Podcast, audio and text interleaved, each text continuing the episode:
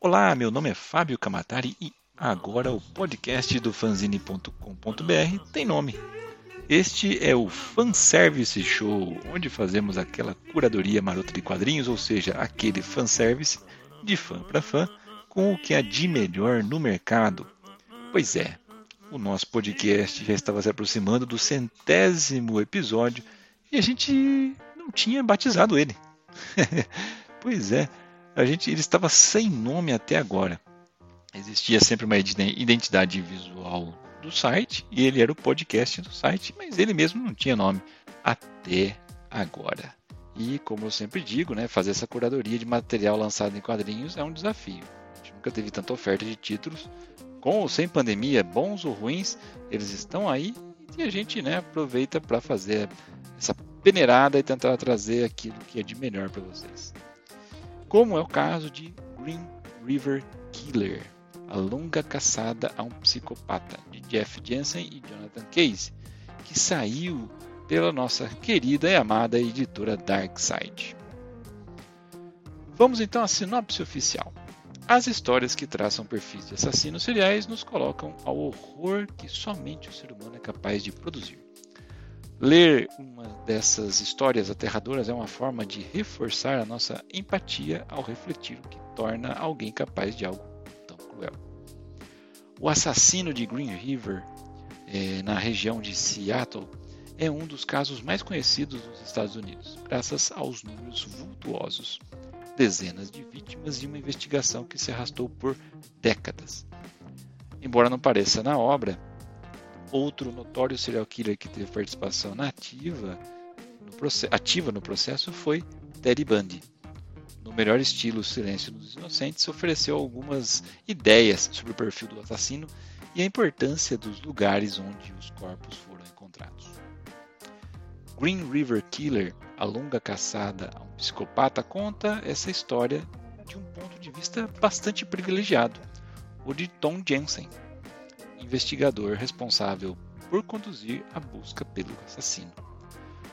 Com o arrastar dos anos em que o caso esteve sem solução, o leitor acompanha o avanço das técnicas de investigação, o desgaste dos policiais envolvidos e as oscilações de interesse da opinião pública pelo caso a graphic novel se aproxima assim, né, daquela de outra que a gente já gravou aqui, já escreveu, que é o meu amigo Damer, outro quadrinho publicado pela Dark Side Books e que você pode conferir aqui a nossa resenha, vai ter link no post desse episódio, né? E que também fala das pessoas envolvidas com casos de serial killers. No livro sobre Jeffrey Dahmer, o quadrinista Derf Beckderf, que foi o seu colega foi seu colega no, no colégio, apresenta um retrato do jovem que viria a se tornar um assassino impiedoso. Ambos, no entanto, nos ajudam a entender um pouco melhor o que se passa na mente dessas pessoas.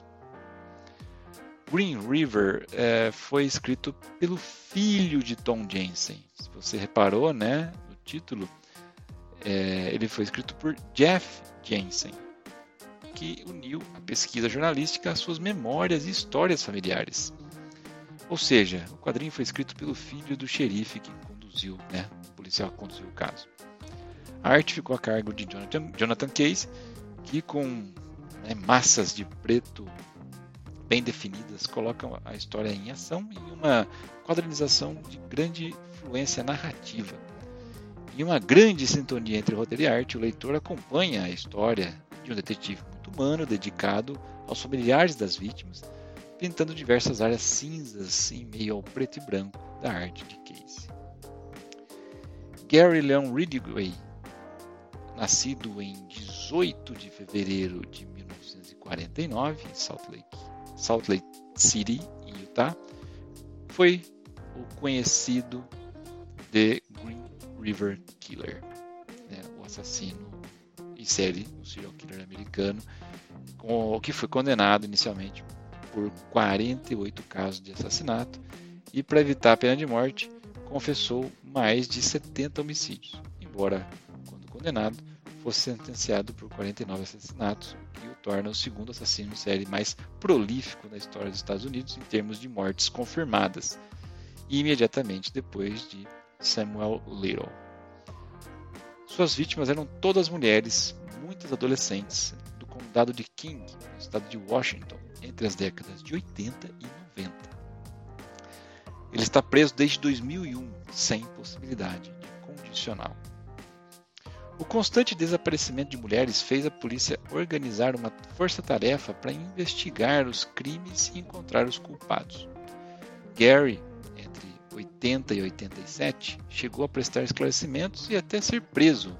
Em 80, prestou depoimentos após agredir uma prostituta perto do aeroporto internacional de Seattle, região onde alguns corpos haviam sido encontrados até.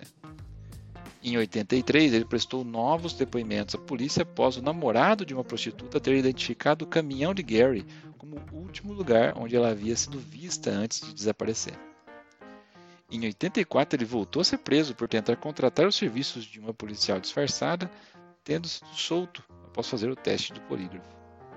Em 87, foi preso de novo após prostitutas descreverem à polícia um homem que costumava percorrer a área e cuja descrição batia com a aparência de Ridgway, tendo sido solto novamente após outro teste do polígrafo e após ter concordado em ceder amostras de cabelo e saliva. Mas foi só em 2001, no dia 30 de novembro, quando deixava a fábrica de caminhões em Keyworth, onde trabalhava em Renton, Washington, que ele foi preso pela polícia sob acusação de assassinar quatro mulheres provas baseadas nas evidências de DNA que ele tinha fornecido. Como parte do seu acordo para evitar receber a pena capital, Gary é, concordou em divulgar para as autoridades a localização dos corpos das outras mulheres que ele havia matado. Em dezembro de 2003, ele recebeu as 48 sentenças de prisão perpétua, sem possibilidade de condicional. Cumpriu pena no Presídio Estadual de Washington, em Walla Walla, entre 2004 e 2015, quando foi transferido para o Presídio de Segurança Máxima é, em Florence, no Colorado, mas em outubro de 2015 acabou voltando para Washington. Abre aspas, eu gostava de dirigir pelos bolsões ao redor do país e pensar nas mulheres que eu depositei lá. Eu matei tantas mulheres que não consigo precisar quantas foram. Fecha aspas, teria dito ele já na prisão. Jeff Jensen é o escritor, roteirista, jornalista né, a cargo dessa história. Trabalhou por 18 anos na Entertainment Weekly e virou o principal crítico de TV da revista. Em 2015, junto com Brad Bird e Damon Lindelof, Jensen foi um dos autoristas do filme Tomorrowland, um lugar onde nada é impossível. Com Jonathan Case, ele coescreveu o livro de prelúdio Before Tomorrowland, e foi roteirista do seriado da HBO Watchmen, bom, diga-se de passagem. Ele atualmente vive em Lakewood, na Califórnia. Já Jonathan Case é quadrinista, escritor e pintor.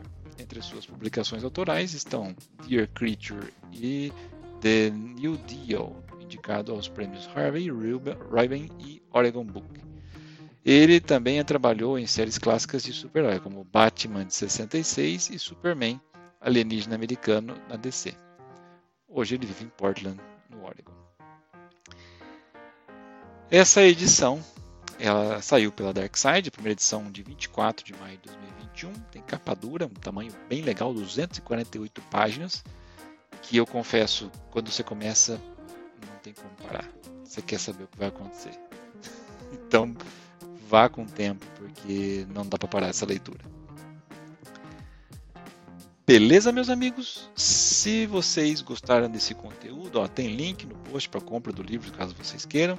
Né? Acessem aí fanzine.com.br para conferir o texto completo, outras séries de artigos, podcasts, onde a gente mergulha mais ainda no universo dos quadrinhos, dentro e fora do mundo dos heróis. Escolha a sua plataforma de podcast preferida. A gente adora o Spotify. Se quiser bater um papo direto comigo, me siga no Instagram, lá eu sou arroba Kamatari e aproveite também para seguir o fanzine, a, o arroba fanzine BR, com muita novidade sempre vindo por aí, já que voltamos depois de um longo inverno pandêmico. Apresente então nosso podcast para dois amigos que gostam de quadrinhos e nos ajude a aumentar né, a nossa base de ouvintes e leitores para continuarmos a trazer cada vez mais quadrinhos diferentes ao seu alcance. Eu fico por aqui e até a próxima.